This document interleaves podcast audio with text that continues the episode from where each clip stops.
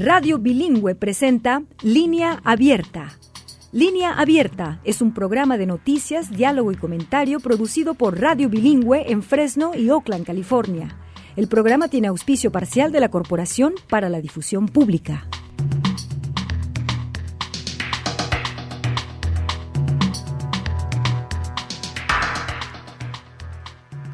¿Qué tal? Bienvenidos, bienvenidas a la edición México de Línea Abierta. Yo soy Citlali Sáenz, estoy muy contenta de que nos acompañen esta tarde, de estar aquí con ustedes en este programa que realizamos desde la Ciudad de México. Y hoy, finalmente, hoy primero de marzo, estamos arrancando mes estamos arrancando las campañas de manera oficial, las campañas presidenciales en nuestro país, justo desde el primer minuto de este viernes primero de marzo y hasta el 29 de mayo van a ser campañas, ahora sí de manera oficial, aunque ya le dábamos información de que había precampañas, estaba en el, intercampañas y que se supone que no podían hacer muchas actividades, pero vamos a ver cuál es la diferencia ahora de que arranque este periodo oficial de campañas y que va a concluir hasta el miércoles 29 de mayo. Le recuerdo, está eh, en juego pues la presidencia de la República están en estos 90 días de campañas para la recta final, para la votación que se va a llevar a cabo el 2 de junio. Se van a elegir 20 mil cargos federales y locales, ocho gubernaturas, el alcalde de la Ciudad de México, 500 diputados 128 senadores y como le decía, pues la presidencia de la República. Veremos quién va a suceder a Andrés Manuel López Obrador en la presidencia. Claudia Sheinbaum, que encabeza la alianza del partido en el poder, que es Morena, con el Partido Verde Ecologista y el Partido del Trabajo. Xochil Gálvez, la candidata de la coalición Fuerza y Corazón por México, que está conformada por el PAN, por el PRI y por el PRD.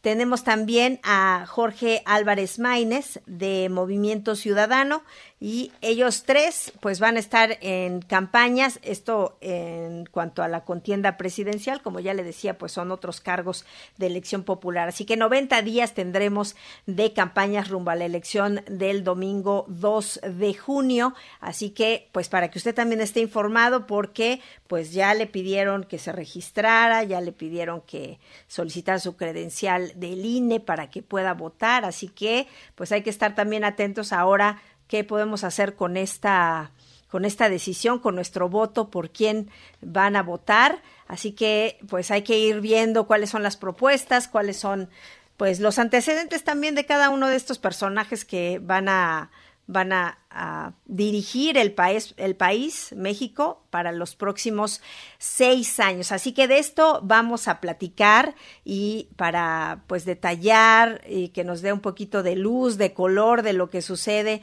con estas campañas y con este arranque, más adelante vamos a platicar con mi colega reportero de Radio Educación, Víctor Bárcenas.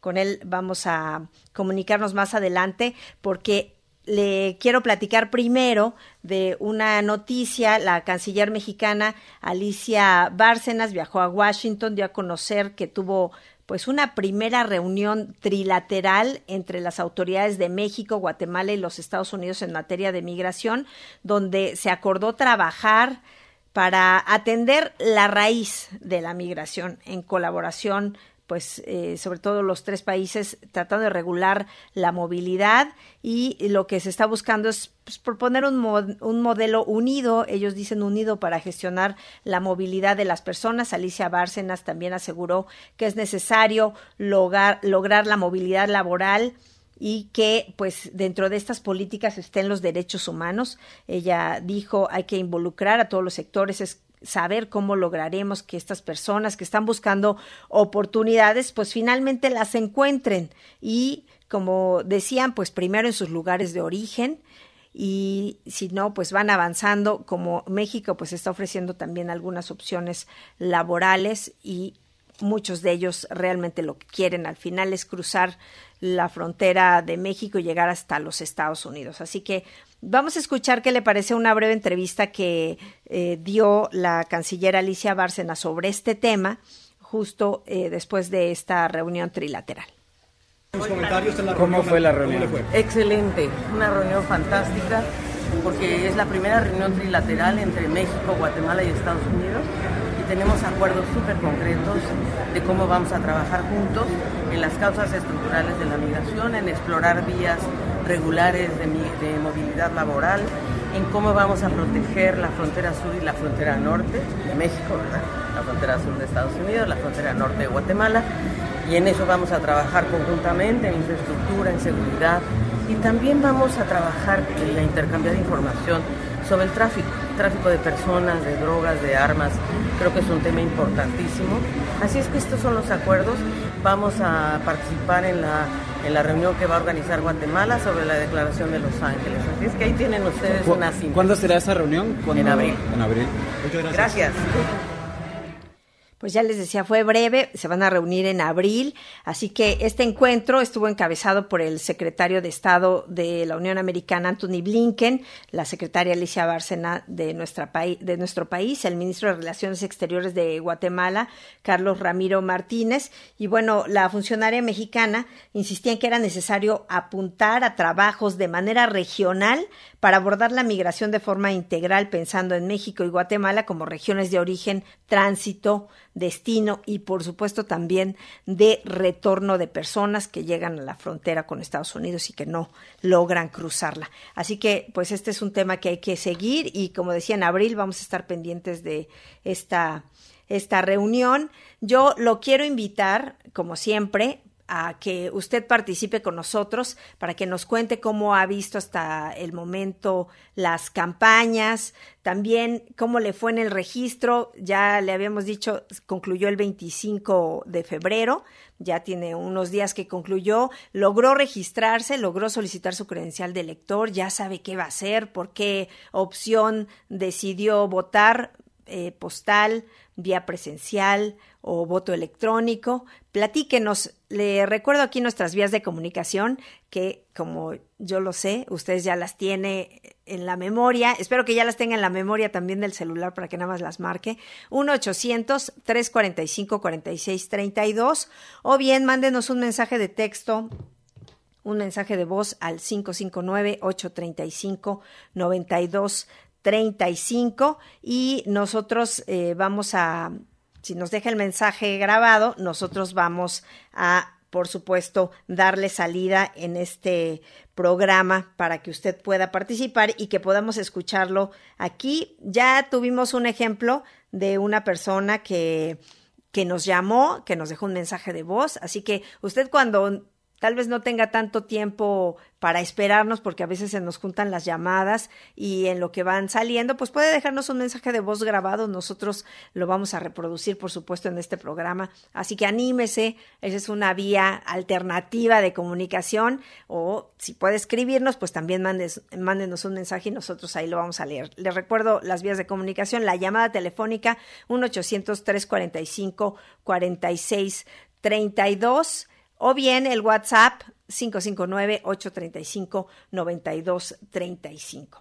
Así que ya le decía, son las elecciones, unas de las más importantes porque son muchos cargos los que están en juego. Esta campaña electoral de manera oficial inicia hoy viernes, se va a extender 90 días, pues es ya eh, el camino hacia el 2 de junio donde se van a elegir 20 mil cargos federales y locales, ocho gubernaturas y también aquí en la Ciudad de México, pues para el cambio de la jefatura de gobierno, así se llama, jefatura de gobierno o alcaldía de la Ciudad de México, además de 500 diputados, se renueva toda la Cámara de Diputados, 500 diputados, y también se renuevan todos los senadores, el Senado de la República, por eso también es muy relevante que pues usted sepa eh, pues quienes están contendiendo y a quién le va a dar su voto. Así que planéelo muy bien, ponga,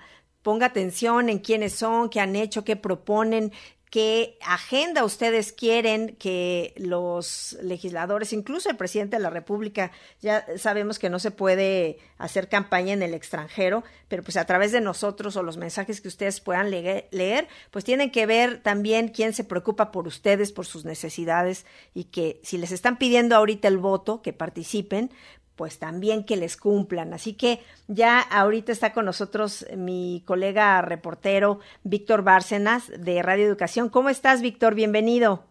Sí, Clali, buenas tardes. Un saludo a la audiencia de Radio Bilingüe. Aquí estamos ya listos para empezar esta pues etapa de campañas electorales. Son tres meses de intenso golpeteo y fragor político que irán delineando quiénes son quienes encabezan estos eh, momentos la preferencia del electorado que se verá reflejado justamente el 2 de junio en los comicios federales que ya están en puerta. Sí, yo no sé si estaban, eh, como se dice, en las carreras, en sus marcas listos fuera, porque ya tenemos un rato como si fuesen campañas, ¿no, Víctor? Así es, es una larga temporada que tenemos desde que el presidente mismo abrió la elección hace un par de años, en el sentido de que buscaba al interior de su propio grupo de poder quienes estarían dispuestos a emprender esta marcha por renovar su legado como gobernante estos seis años y en quien confiar la gente que lo apoya para respaldar la segunda etapa del proceso de transformación. Y sí, se adelantó muchísimo esta etapa de pre-pre-campañas. Estuvimos apenas terminando la intercampaña y después la, la etapa previa a este inicio formal de la campaña electoral que ya nos hace, se nos hace larguísimo y además está muy claramente definido quiénes están aspirando, en este caso por parte de la oficialidad, Claudia Sheinbaum, la oposición encabezada por Xochitl Galvez, que aglutina a todos los partidos que han gobernado años previos y secciones previos, como el PAN, el PRI y el PRD, que está Xochitl Galvez en este esfuerzo por aglutinar sus intenciones para llegar nuevamente al poder, y finalmente eh, de manera independiente el Movimiento Ciudadano con un nuevo candidato que se llama Jorge Álvarez Maínez, que es muy poco conocido, pero que en este fragor de la contienda de campaña electoral pues irá dando posiciones para que la gente lo conozca y lo vea como una opción también. Claro, y pues hoy arrancaban ya eh, su campaña de manera oficial. Eh, sabemos que Xochil Gálvez, la de la alianza opositora, quien encabeza esta alianza opositora, pues arrancó casi en el primer minuto, ¿no? De este viernes en Fresnillo, Zacatecas. Exacto, lo hizo con una marcha, una marcha silenciosa con prendida de velas en el municipio de Fresnillo, en Zacatecas porque además se señala que es el lugar más violento y con más miedo en el contexto de la inseguridad que vive el país y por eso simbólicamente acudió a este espacio para dar una luz de esperanza a aquellos que tienen miedo, dice la candidata opositora, porque esto tiene que cambiar y tiene que mejorar esta atención al problema de la inseguridad que ha afectado muchísimo estos últimos tiempos a la población mexicana, sobre todo en algunas regiones que están dominadas por el eh, sentir que mandata la presencia del crimen organizado y la existencia de esta violencia. Ahí en Fresnillo, en Fresnillo Zacatecas, Xochitl Galvez ha expresado que ella va a modificar toda estrategia de abrazos para eh, y no balazos que impulsó el gobierno del observador y que sí va a intentar ir directamente contra quienes encabezan la violencia y el crimen organizado en el país y que se acabó y que ahora sí van a temblar ellos porque ella está dispuesta a mejorar toda la estrategia en materia de seguridad para tratar de llevar la paz a muchas regiones del país que están siendo en estos momentos afectadas por la inseguridad. Lo que señalaba Xochitl Gálvez también es que también buscará que la Guardia Nacional y el Ejército pues regresen a sus labores eh, de vigilancia eh, que no han tenido en estos años la respuesta esperada y por lo cual también diseñará una nueva estrategia en materia de seguridad.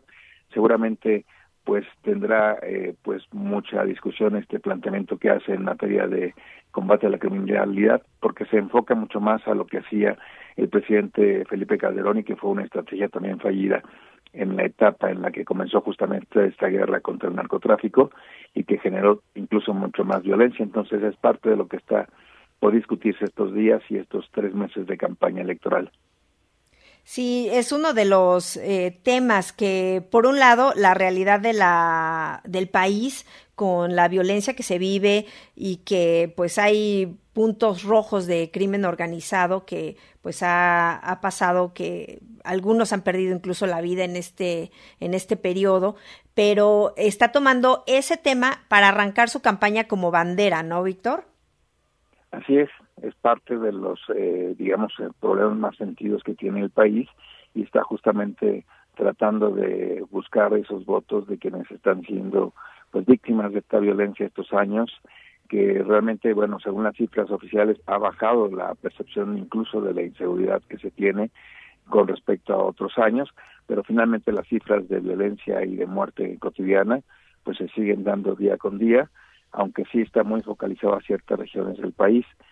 Por otra parte, también eh, hoy se espera que los demás eh, aspirantes a la presidencia también presenten su eh, inicio de campañas formales. Su arranque. Ya el Zócalo Capitalino, sí, está esperando a las cuatro de la tarde que se concentre ahí los seguidores de Claudia Sheinbaum, la candidata de Morena y que va en alianza con el Partido Verde y el Partido del Trabajo y que buscará refrendar pues eh, que ratifiquen esta intención de que continúe el gobierno de López Obrador a través de la coalición que ellos representan. Sí.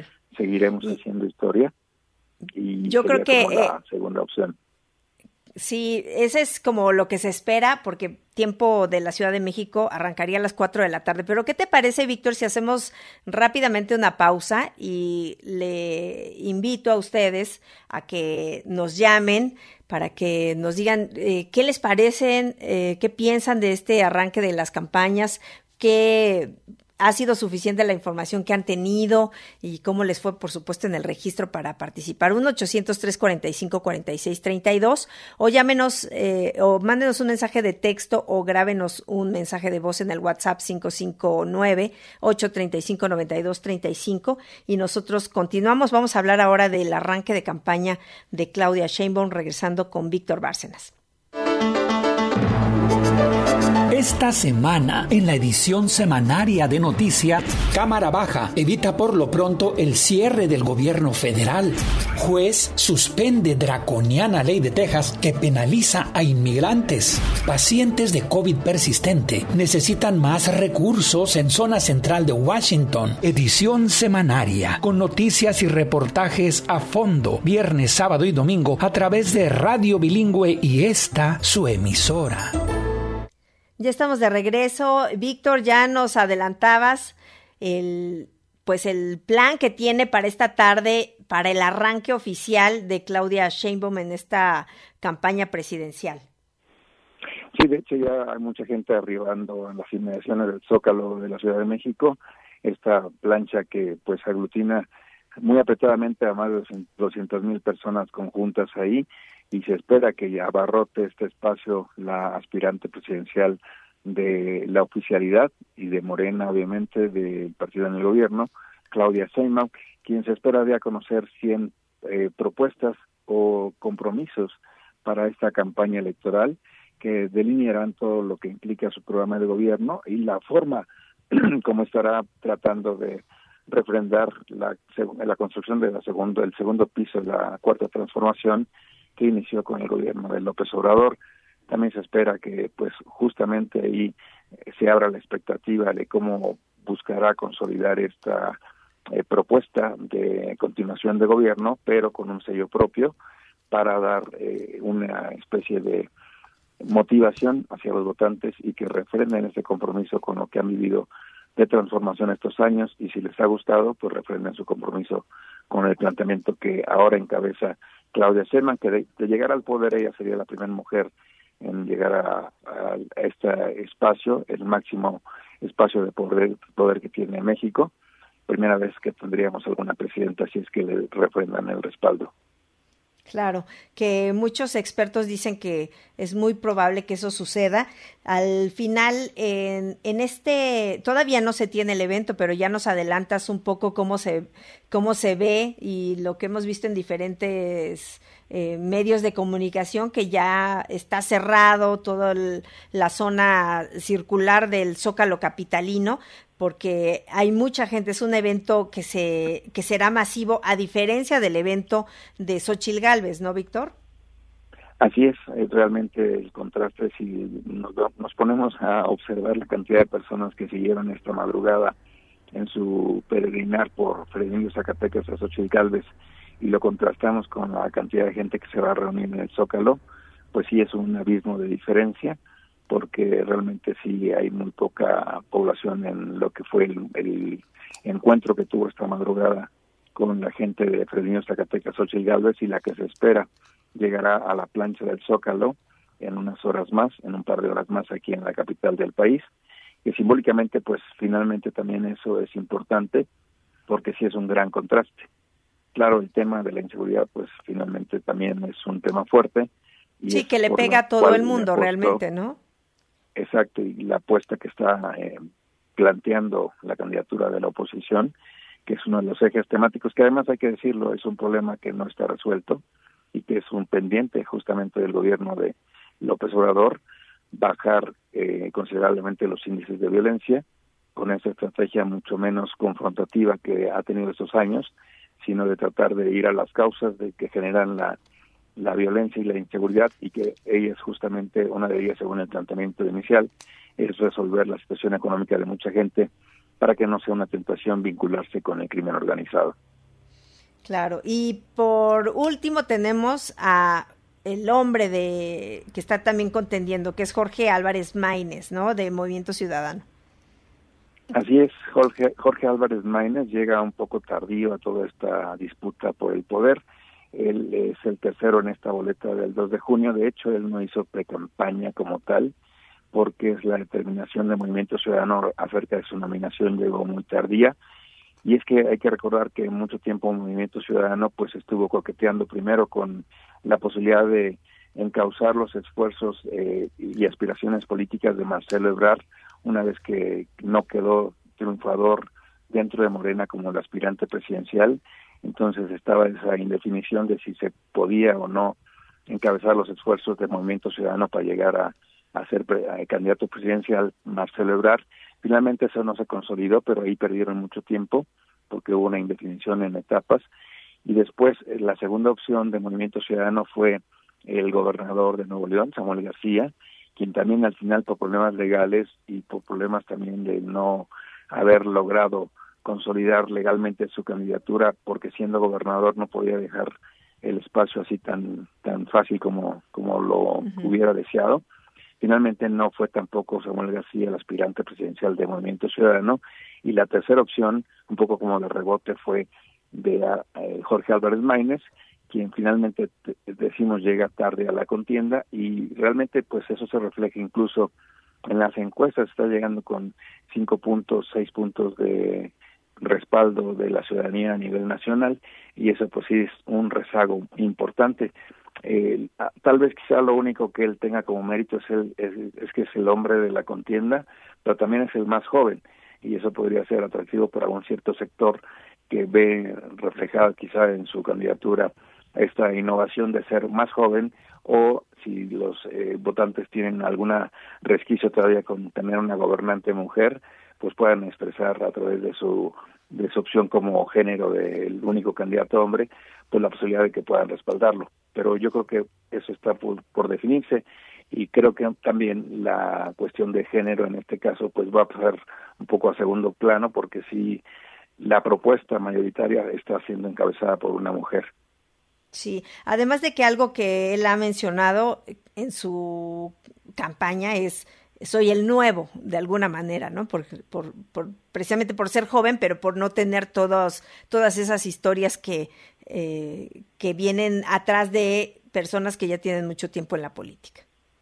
Así es, aunque es un, nuevo, digamos, eh, joven en la política, eh, pero también tiene conexión con la política tradicional. De hecho, pues una de las malas imágenes que proyectó justamente al inicio de toda esta campaña electoral fue un video que se filtró de una fiesta que donde corrió muchísimo alcohol y se le veía pues disfrutando y tratando de mostrar una imagen pues poco poco sana digamos respecto de la manera como se comporta algún político que busca buscar pues votos de la gente no Sí, de hecho así fue cuando lo anunció también eh, Samuel García, junto con su esposa, con cervezas en la mesa y diciendo, bueno, pues aquí está quien va a ser el próximo presidente, ¿no? Anunciando su candidatura. Exacto, finalmente eso creo que le bajó mucha posibilidad de mostrarse como algo nuevo o fresco o con un empuje, digamos, que de la posibilidad de un respaldo que pues a los jóvenes que se interesan en la política pueda hacerles de utilidad para tratar de ver su posibilidad de candidatura y el respaldo que puedan darle. Claro. Eh, Víctor, vamos, eh, podemos ver más o menos el perfil. Ya nos estás hablando un poquito eh, justamente del perfil de Jorge Álvarez Maínez. ¿Quién es? ¿Quiénes son las candidatas? Un poco para que nuestros amigos de la audiencia tengan más información en este sentido eh, porque pues como les decía yo, ya están solicitando su voto, que se registren, que saquen su credencial de elector, que ya acabó el proceso para hacerlo, pero a quienes ya lo hicieron, pues ahora van a pedirle su voto y por quién tendrían que votar. ¿Quiénes son estos perfiles? Pues Claudia Sheinbaum, la candidata de eh, Morena, el Partido Verde el Partido del Trabajo, tiene una tradición importante, fue jefa de gobierno de la capital del país, hizo un trabajo efectivo, de pues mucha obra pública. Eh, si acaso tiene bajo su riesgo algún tipo de mancha es la situación que se produjo con la caída, el desplome de la línea 12 del metro, que justamente no está clarísimo si fue por falta de mantenimiento o por las eh, condiciones eh, condiciones estructurales de cuando se integró y cuando se construyó la obra. Aún no está definido exactamente a nivel de peritaje quién fue el responsable y ella finalmente no ha, sido pues directamente vinculada con este accidente de la línea 12, aunque sí fue durante su gestión cuando se produjo el accidente.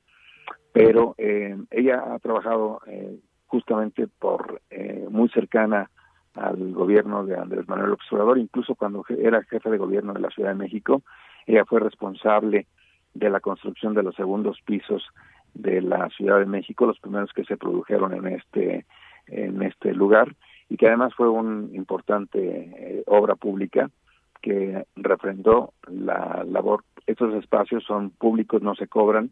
Los que hicieron después gobiernos priistas se cobran ya más eh, en el traslado que tiene eh, la gente por estos segundos pisos y es de carácter público-privado y los que hicieron junto con Claudia Seman y López Obrador pues son de carácter público.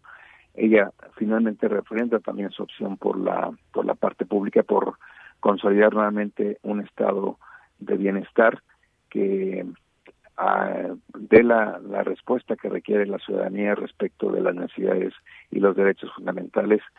Su emblema de gobierno durante la capital que tuvo ella era innovación y derechos, era parte de lo que ella consolidó y se tradujo en realidad. Empezó también los trabajos de renovación de la línea 1 del metro, que está ahorita pues muy avanzado. Hay una inversión importante de obra pública durante su gestión y el planteamiento que ella tiene es finalmente consolidar lo que ha venido trabajando Morena este sexenio y consolidarlo hacia una etapa mucho más importante. Sí, eh, ha estado muy vinculada justamente al trabajo de López Obrador, pero también tiene una postura propia. Se recuerda también, incluso que en época de la pandemia, Claudia Sheinbaum se deslindó un poco de la estrategia nacional porque ella consideraba que era importante, por ejemplo, usar cubrebocas, atender mucho más directamente las afecciones que tenía la ciudadanía en un trato mucho más directo. El tratamiento de la pandemia en la, en la Ciudad de México fue muy muy asertivo en el sentido de que pues fue una oportunidad muy importante para atender directamente esta emergencia sanitaria y fue un, hallazgo tenerla como al frente de estas directrices que incluso se deslindó a nivel de lo que se hacía federalmente en la atención de la pandemia y fue asertiva su, su postura. ¿Quién es Xochitl Galvez? Bueno, ella es... Si quieres, antes de Xochitl eh, Galvez, eh, vamos a, hablar de ella después de la pausa, pero otra cosa que también define un poco a Claudia Sheinbaum es el tema del medio ambiente, que eso también la desmarca un poco del gobierno actual, ¿no? Claro que sí, porque ella finalmente es con una formación científica, de hecho estuvo en el panel de eh, cambio climático, que ganó un reconocimiento a nivel internacional, de parte de Nobel en el, en el aspecto. Y eh, pues estuvo trabajando muy cerca de Mario Molina, este científico mexicano que también eh, fue recibió el Premio Nobel de Química. Y tiene una, una caudal de conocimientos vinculados a estas energías renovables.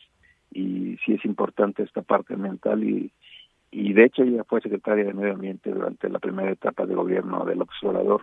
Entonces, sobre el asunto energético sí que tiene materia para impulsar esta puesta al día de lo que implica el desafío del cambio climático. Claro. Vamos a hacer rápidamente una pausa, Víctor, y regresamos con el perfil de Xochil Gálvez. Una pausa, regresamos.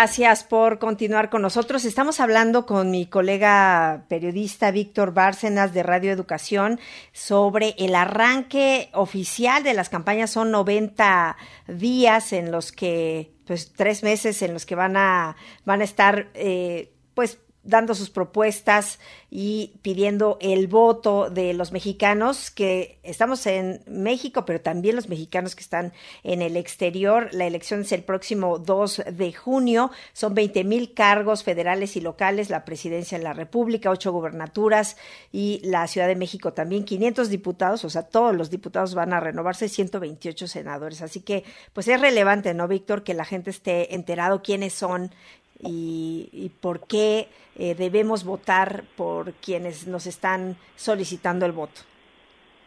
Así es, sobre todo hay que fijarnos en las propuestas que lleguen a plantear estos días, de la forma como la van a consolidar y qué tan realistas pueden ser estas propuestas de quienes están buscando el voto de la ciudadanía esos tres meses.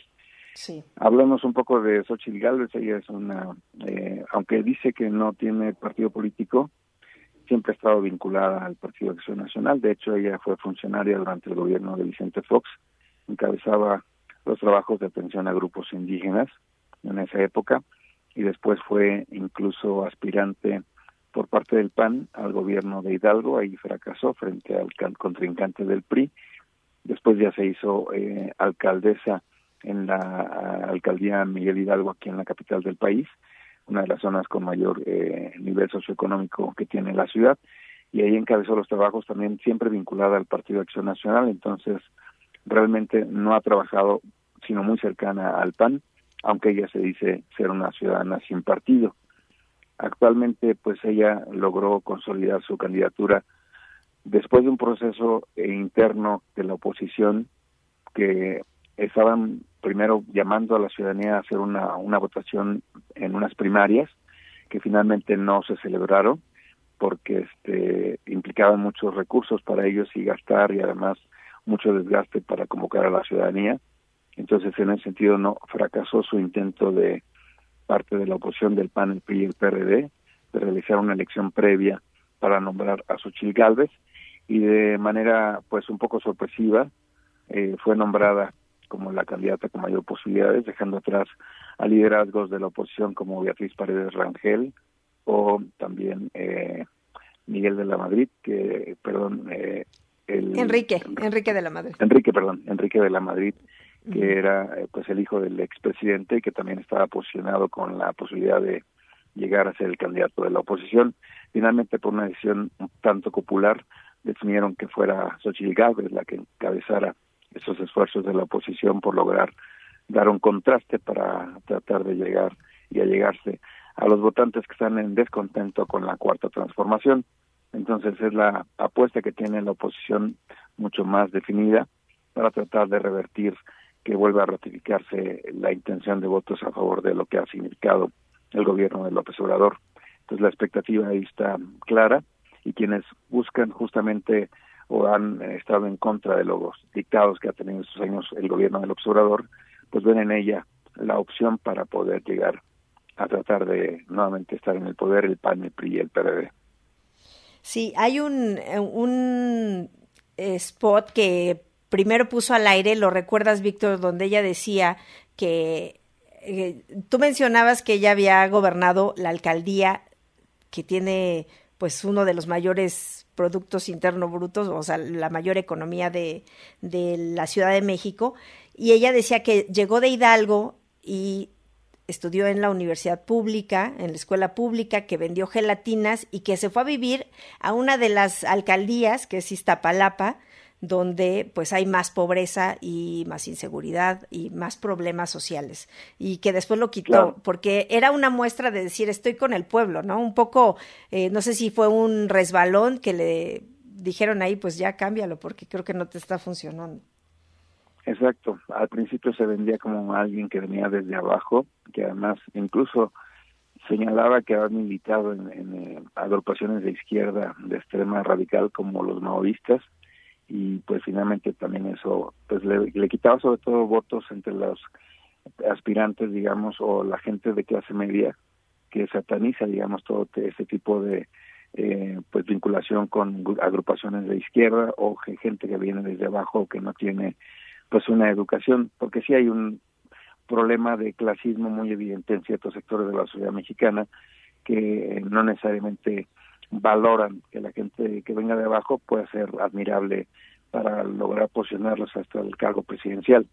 Entonces finalmente le bajó un poco más a esa imagen que ella proyectaba de que era de origen humilde y que había logrado a base de su esfuerzo personal llegar a pues espacios de poder muy importantes y además como empresaria ahora, ¿no?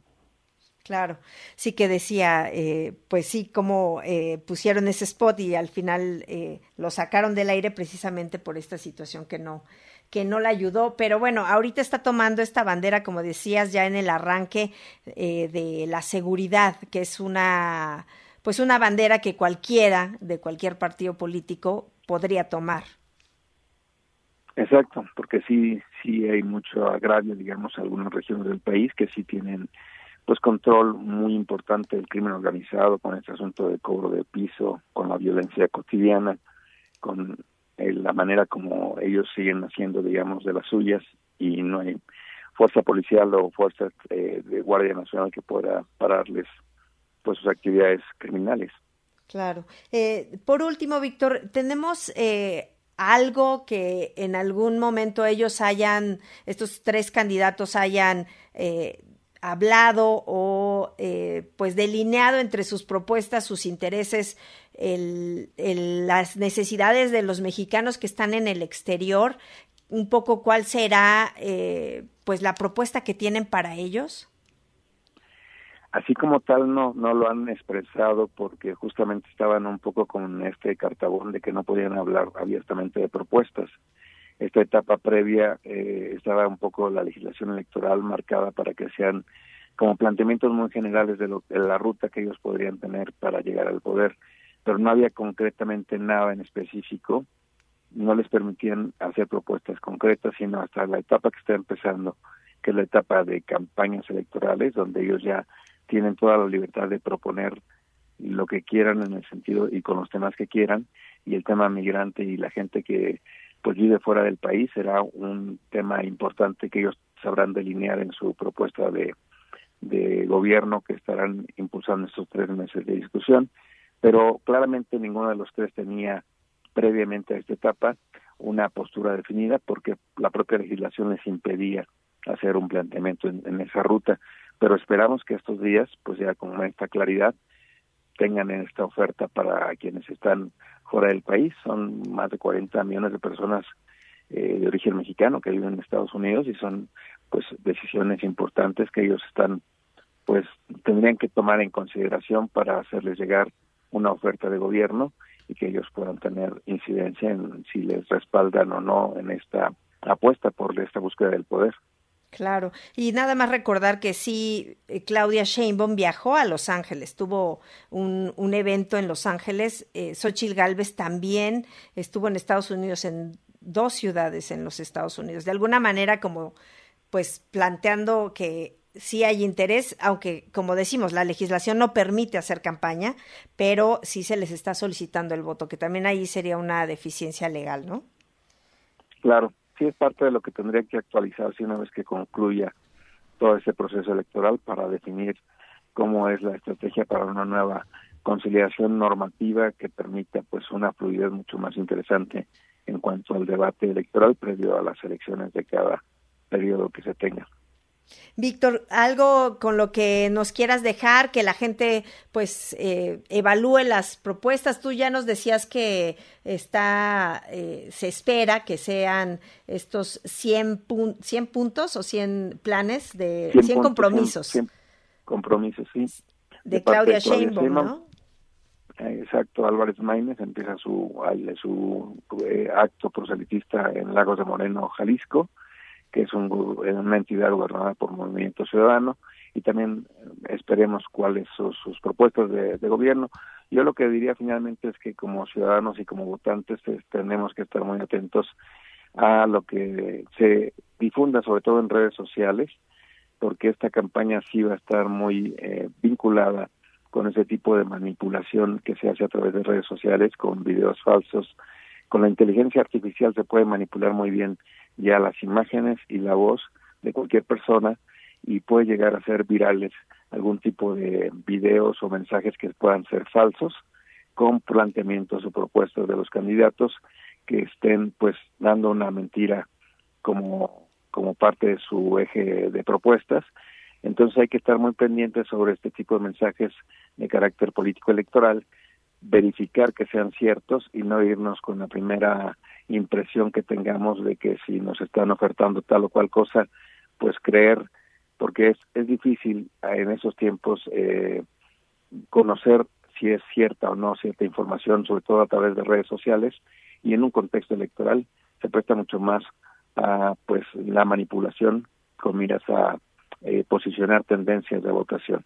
Entonces hay que estar pues muy alertas y verificar incluso todo lo que nos están ofertando los candidatos. Sí, tener mucho cuidado, sobre todo la fuente, quién está mandando esta información, no solamente que la reenvíen, reenvíen, porque también se hacen grupos de WhatsApp donde, pues como tú dices, eh, a veces proliferan este tipo de campañas que no sabemos ni de dónde vienen y que muchos dan por hecho como ciertas. Exacto, para cuidar un poco la intención de que tenemos en nuestra, por quién vamos a optar en esta entera libertad por elegir a quien más nos convenga. Víctor, yo te agradezco muchísimo que nos hayas eh, acompañado esta tarde, que nos hayas dado toda esta información y pues por tu generosidad, muchísimas gracias.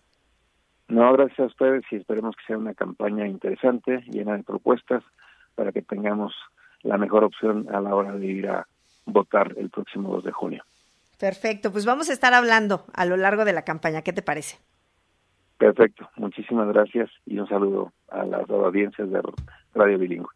Muchas gracias. Es Víctor Bárcenas, es periodista de Radio Educación y pues ya lo escuchó, hay mucha información de la que nosotros tenemos que pues ir desmenuzando. Eh, está arrancando apenas este proceso electoral, esta campaña ya de manera oficial y pues eh, aquí en este sentido lo que tenemos que hacer es verificar que la información sea real y tener también nuestras opciones. Hay que eh, hay que ir leyendo bien y hay que poner atención a cuáles son las promesas, los compromisos de cada uno de estos tres candidatos que buscan la primer magistratura de México, la más importante, y que, pues, de manera histórica podría ser una mujer la que encabece esta presidencia. Eh, más o menos 20 puntos son los que lleva arriba Claudia Sheinbaum, pero este es el inicio, así que no, no sabemos qué vaya a pasar hasta el final, hasta el 2 de junio próximo, y de eso nosotros le vamos a estar informando. Por cierto, y hablando de,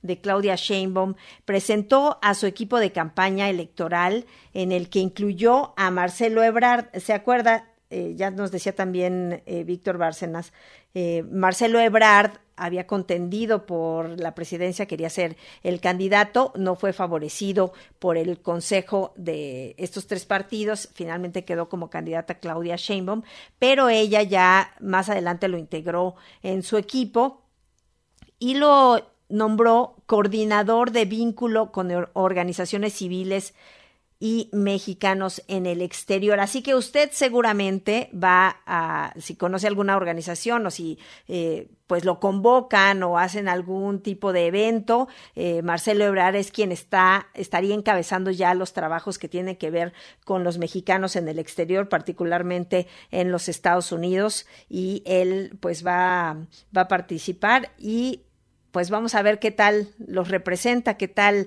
eh, logra que ustedes den su voto a este equipo o también a, a, quienes están representando, que ya lo habíamos tenido aquí en nuestro programa, a Juan Hernández del equipo de Xochil Galvez, que pues era quien lo iba a representar en los Estados Unidos para promover el voto a su favor en esta misma contienda.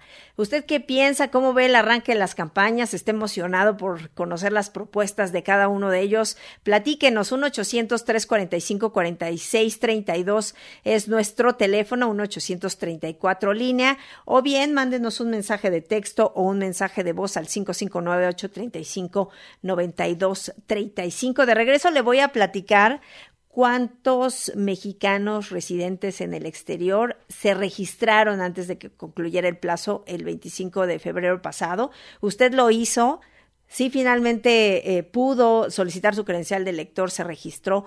¿Por qué no nos llama? ¿Por qué no nos platica cómo fue su experiencia? Y por supuesto, sus eh, sugerencias, las propuestas que usted tiene como usuario de los servicios que pone a su disposición el gobierno mexicano para poder hacer este, este trámite. Y como ya le digo, pues le están pidiendo que vote, pues hay que saber por quién hay que, hay que informarse. Así que platíquenos, esperamos sus llamadas después de la pausa. Regresamos. No se pierda nuestra serie especial hacia el voto 2024. Ahora con el Supermartes. Elecciones primarias en muchos estados, incluidos California, Texas y Colorado. Durante dos horas le informaremos sobre candidaturas propuestas y análisis de los resultados del 4 al 6 de marzo, de 11 de la mañana a 1 de la tarde, hora del Pacífico. Supermartes, especial de línea abierta hacia el voto 2024. Información para la acción.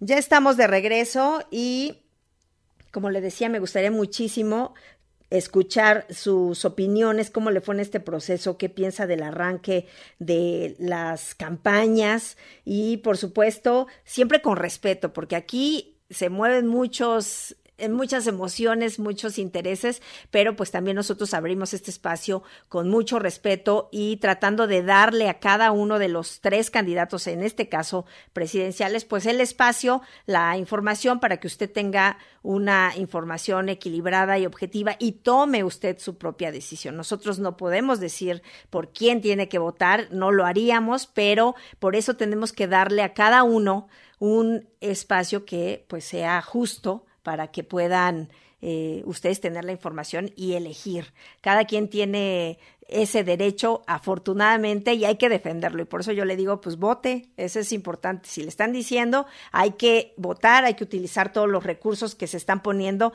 para que pueda participar. El INE dio a conocer que fueron 226.661 solicitudes recibidas a través del sistema de registro para votar desde el extranjero. Cerró el 25 de febrero el periodo de registro para que ciudadanos residentes en otro país que no es México participen en esta elección y bueno, ya dio a conocer este dato que representa eh, 181.873 ciudadanos más de los que se tuvieron en la elección previa. Fue 24.63% más mexicanos residentes en el extranjero que dijeron sí voy a votar. Así que eso también es muy bueno, gracias a quienes están haciendo ese esfuerzo y nosotros también trabajamos para que ustedes puedan participar. Ya tenemos llamadas, José nos llama de Merced. ¿Cómo estás, José? Buenas tardes, bienvenido.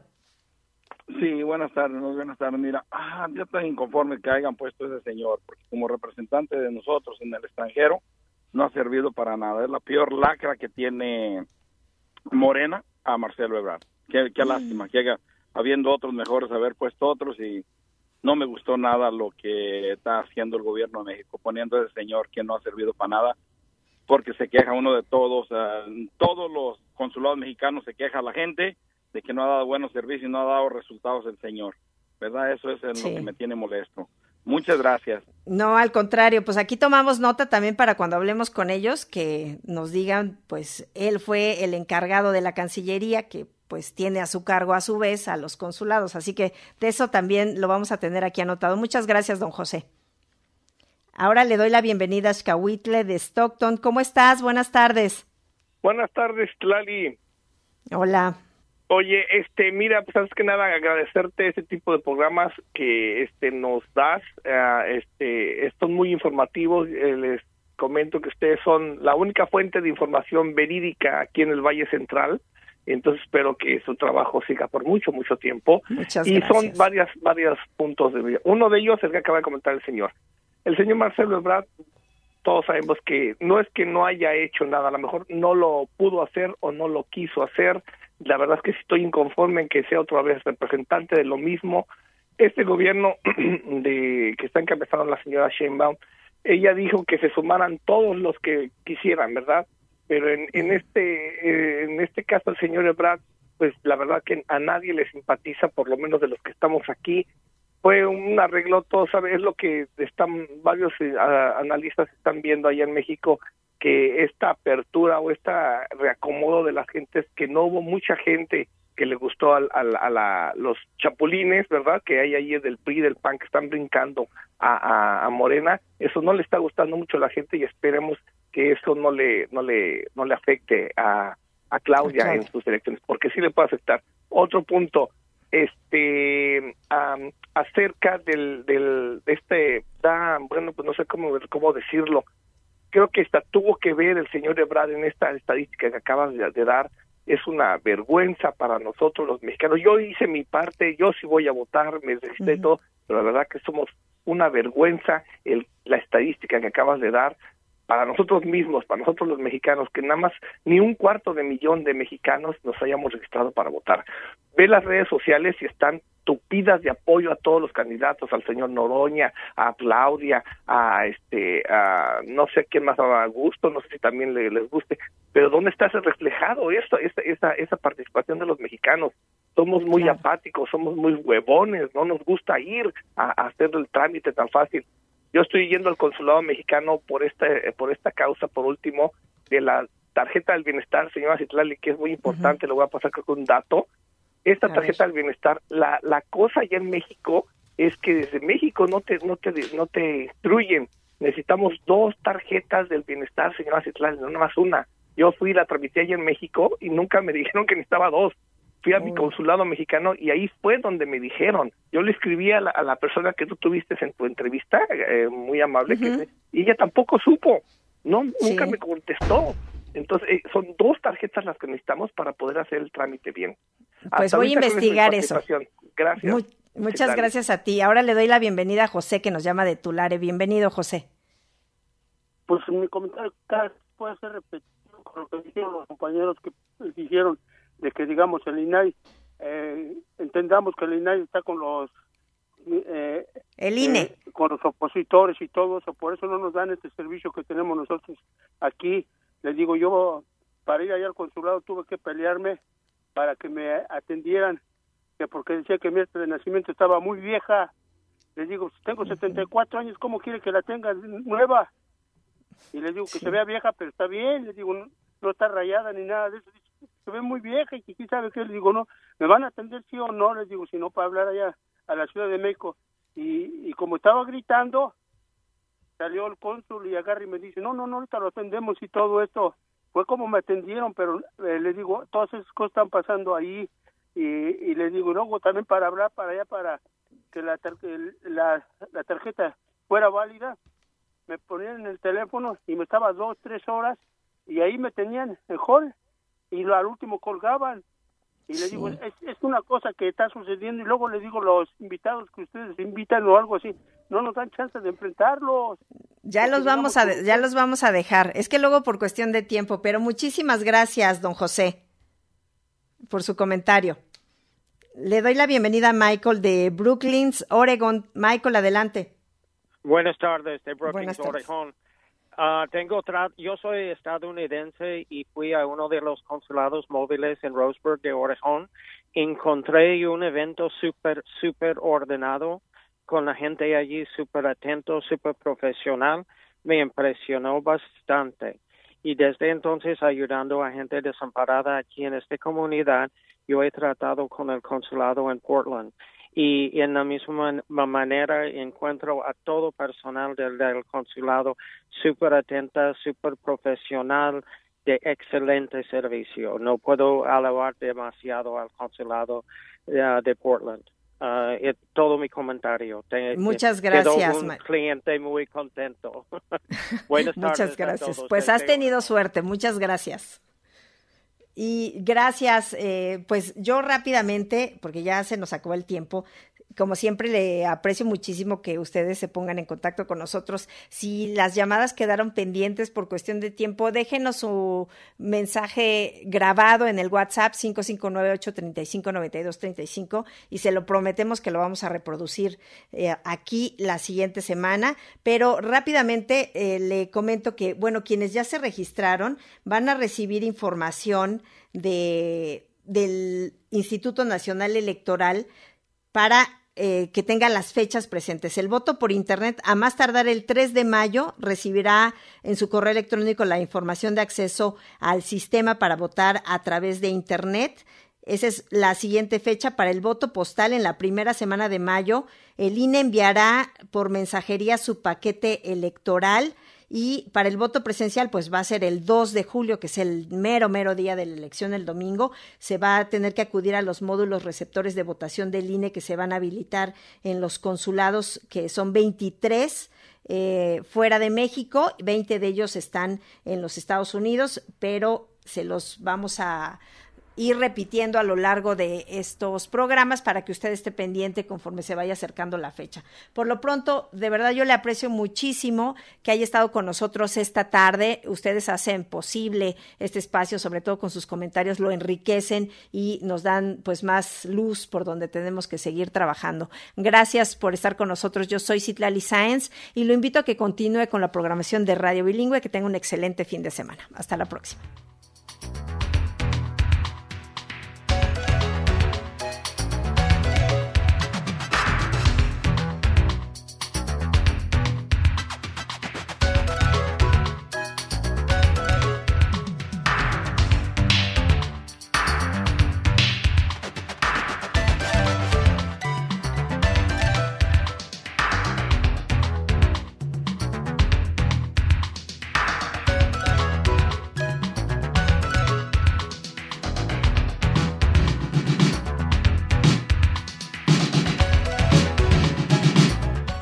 Abierta es un programa de noticias, diálogo y comentario producido por Radio Bilingüe en Fresno y Oakland, California, con auspicio parcial de Evelyn and Walter Hess Jr. Fund, de California Endowment y de James Irvine Foundation. Este programa se distribuye a través del servicio de satélite de la Radio Pública Nacional de los Estados Unidos. El conductor técnico es Jorge Ramírez, asistente de producción María de Jesús Gómez. Samuel Orozco es el productor ejecutivo.